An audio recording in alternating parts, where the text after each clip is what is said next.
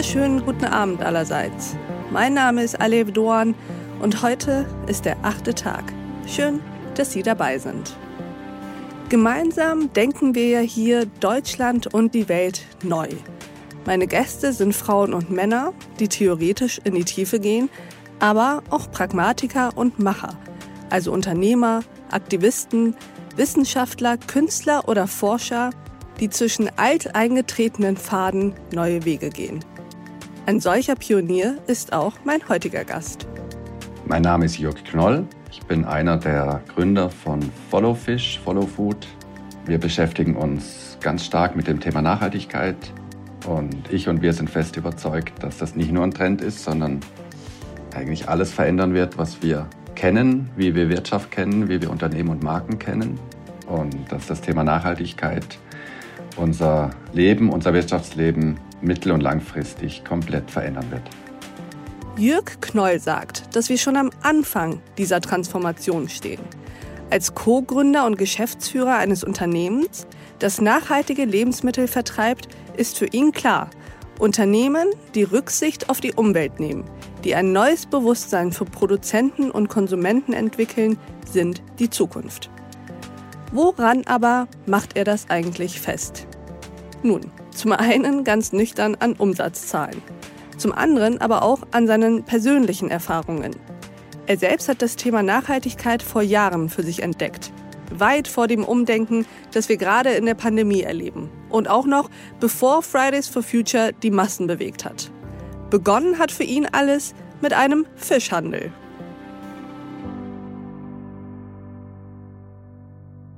Wir selber kamen auf diese Faszination 2007. Wir waren damals Junggründer sozusagen im Studium, äh, den Fischhandel gegründet. Und wir haben 2007 eine Erkenntnis gehabt, die unser Leben und unser Unternehmen stark verändert hat. Und die Erkenntnis war die, dass wir eine Situation haben und auch in einer Situation wirtschaften, die eine Sackgasse ist. Und das war die Situation, dass wir Fische importiert und gekauft haben aus Meeren und Seen, wo es absehbar war, dass das alles endlich ist. Wir hatten gesehen, dass wir mit dazu beitragen, dass Ökosysteme kaputt gehen, indem wir Fische kaufen, die gefangen werden. Und zwar nicht unbedingt so, dass es wirklich sinnvoll ist und dass es auch ganz, ganz langfristig geht.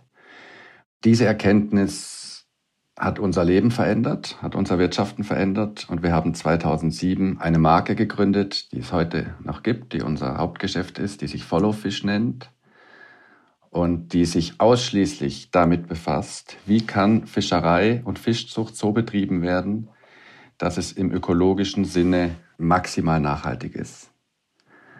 Also wie können wir garantieren, dass wir die wertvollen Ressourcen im Ozean so bewirtschaften, dass sie uns, unseren Kindern, Kindeskindern ja eigentlich ewig erhalten bleiben und uns miternähren können. Diese Idee hat uns 2007 so stark fasziniert, dass wir alles neu gedacht haben. Und wir sind mit unserer Begeisterung, unseren strahlenden Augen an den Handel getreten, haben gesagt, Leute, das, was passiert, macht keinen Sinn. Wir stehen für eine neue Fischerei und haben da viel Erstaunen hervorgerufen und glücklicherweise auch Interesse. Und so kam es, dass wir in einem eigentlich gesättigten Markt mit einer völlig neuen Idee ganz viel bewirken konnten. Und die große Frage, die immer im Raum stand, war die, ob die Kundinnen und Kunden bereit sind, für das, was wir tun, auch zu bezahlen, auch mehr zu bezahlen, nur für eine gute Fischerei. Glücklicherweise konnten wir das beweisen und haben so das geschafft, von dem wir äh, geträumt hatten und was wir uns fast nicht zu hoffen gewagt hatten.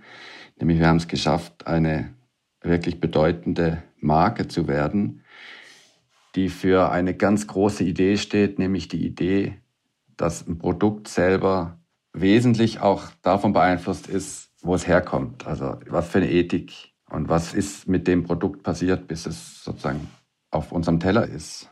Wie, Herr Knoll, würden Sie denn die größten Probleme an der herkömmlichen Fischerei beschreiben?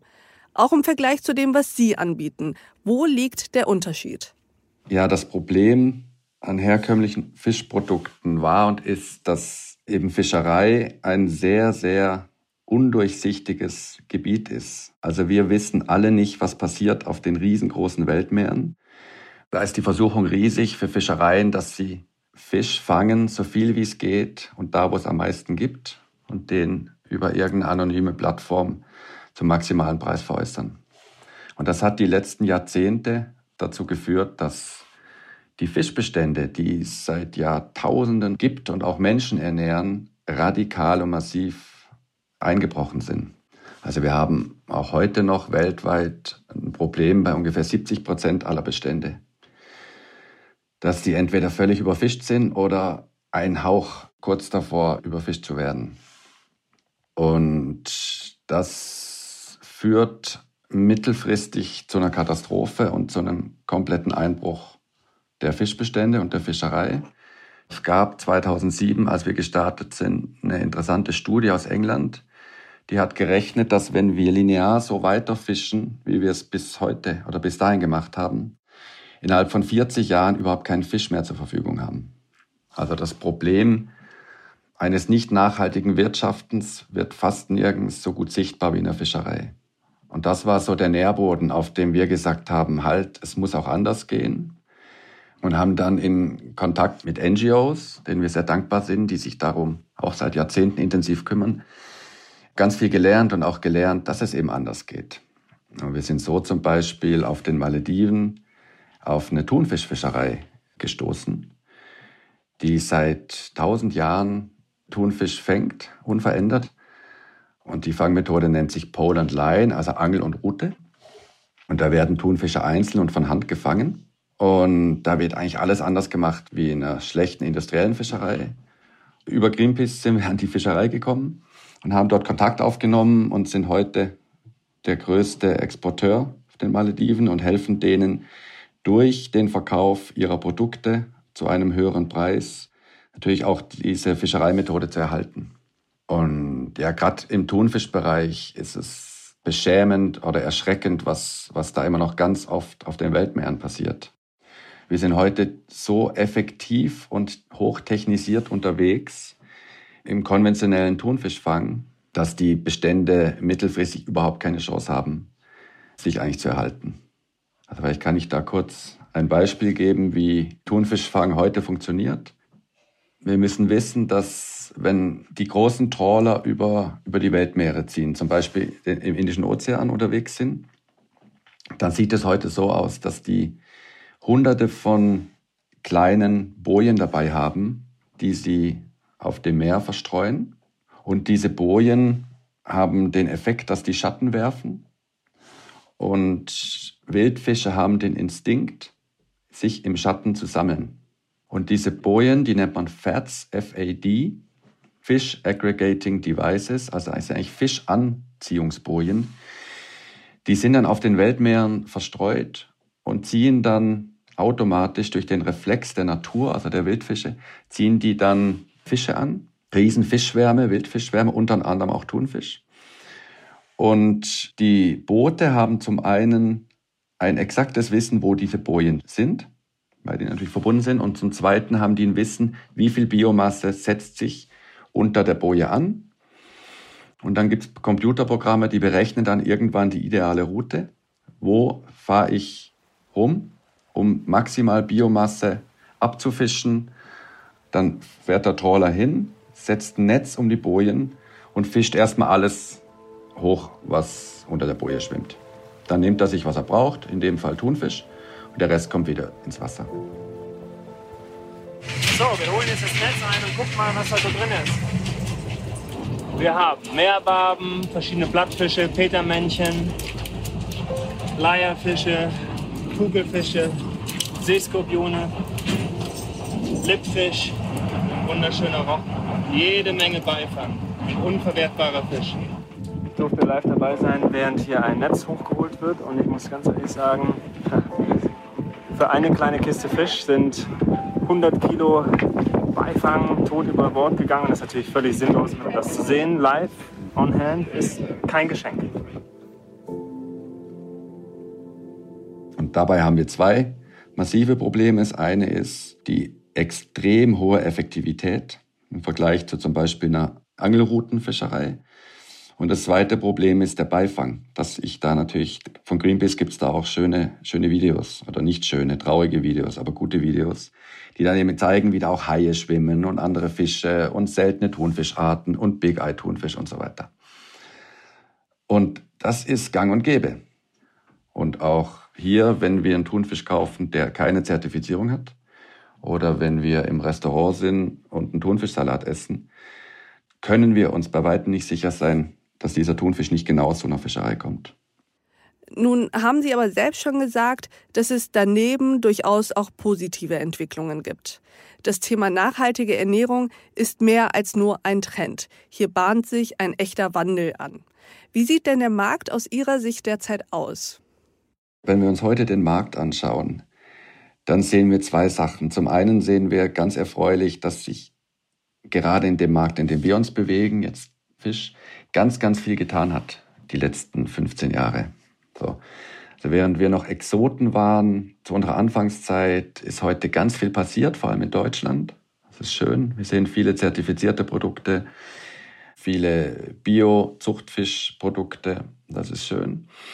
Und wenn wir in die nähere Vergangenheit schauen, was ist die letzten Monate passiert, dann sehen wir eine Verstärkung von all diesen Trends, die wir natürlich sehr, sehr stark befürworten. Sowohl persönlich als auch beruflich, weil, weil wir davon profitieren. Und es ist schon mehr als erstaunlich, was passiert ist seit Februar, März diesen Jahres. Anfangs hatten wir im Lockdown diese Hamsterkäufe und, und, und einfach diese Umsatzsprünge, die hatten andere auch. Und was wir und andere Bio-Nachhaltigkeitsmarken derzeit erleben, ist, dass wir keine Normalität sehen. Also selbst die neue Normalität, die vielleicht ein bisschen höher ist wie das Vor-Krisenniveau, ist weit weg von dem, was wir sehen. Wir sehen einen ganz, ganz starken Trend hin zu unseren Produkten. Wir sehen ganz, ganz starkes Wachstum, was bei uns immer noch grob im Bereich von, von Lockdown ist. Wir sehen auch im Gespräch und Austausch mit Kunden ganz viele neue Kundinnen und Kunden, die uns gefunden haben, die diesen Markt entdeckt haben. Wir sehen Ähnliches aus dem Biomarkt. Natürlich kennen wir die Kausalitäten nicht zu 100 Prozent. Vielleicht ist es auch die verlängerte Greta.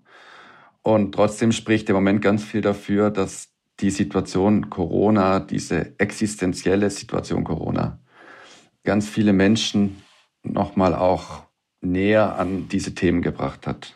Das sozusagen ein, ein schöner Effekt von Corona sein könnte, das Bewusstsein der Menschen und so die Sinnfrage der Menschen einfach nochmal mehr auch mit dem beantwortet hat, was ihnen wirklich wichtig ist und in ihrem Konsumverhalten dazu führt, dass sie ethischer einkaufen. Da gibt es ganz viele Indikatoren. Wir sehen das selber und gibt Grund zu ganz viel Hoffnung. Jetzt könnte man ja befürchten, dass die außergewöhnliche Corona-Situation außergewöhnliches, vielleicht auch vergängliches Konsumverhalten hervorruft und dass es danach ein Zurück zum Business as usual gibt. Dagegen spricht aus unserer Sicht ganz, ganz viel. Zuallererst, dass das kein neuer Trend ist, sondern Corona etwas nur verstärkt und beschleunigt, was wir seit Jahren sehen. Verstärkt natürlich auch durch Greta und die Bewegung, verstärkt aber auch dadurch, dass wir alle erleben, gerade in Bezug auf Klima, dass sich unsere Welt verändert und wir alle auch wissen, dass das mit uns Menschen zu tun hat und wir gesehen haben und sehen, dass der Mensch wenig Hang hat, sich selber zu zerstören. Ich würde sogar weitergehen, was wir als Beginn eines Transformationsprozesses sehen, weil wir fest davon überzeugt sind, dass Menschen, sobald es ihnen bewusst ist, auf keinen Fall Dinge tun, die ihnen selber oder unserer Welt schaden. Insbesondere dann nicht, wenn es Alternativen gibt. Nachhaltige, ökologisch gute Alternativen gibt, Menschen zugreifen. Wir sehen das an ganz vielen anderen Beispielen in der Wirtschaft, also nicht nur bei uns.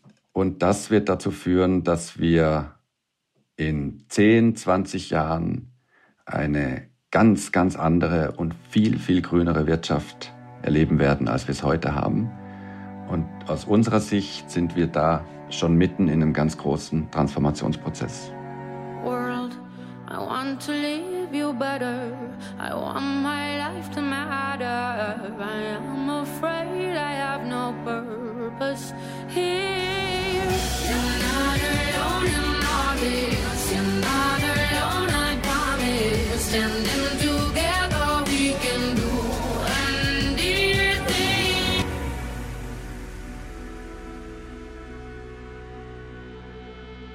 Ich habe mich gefreut, hier zu sein. Ich möchte mich herzlich verabschieden. Danke, dass ihr dabei wart. Wir freuen uns, wenn ihr uns oder auch Produkte wie unsere unterstützt, weil ihr damit natürlich nicht nur uns etwas Gutes tut und der Umwelt etwas Gutes tut, sondern auch immer Familien, lokalen Strukturen, die unsere aller Unterstützung brauchen, genauso wie unsere Umwelt. Und von dem her tut, was ihr für richtig haltet. Und wir freuen uns natürlich, wenn wir dabei eine Rolle spielen. Schön, dass ihr da wart. Vielen Dank, Jörg Knoll. Vielen Dank auch Ihnen fürs Zuhören. Ich freue mich, wenn wir uns im nächsten achten Tag wieder begegnen. In diesem Sinne, auf sehr, sehr bald.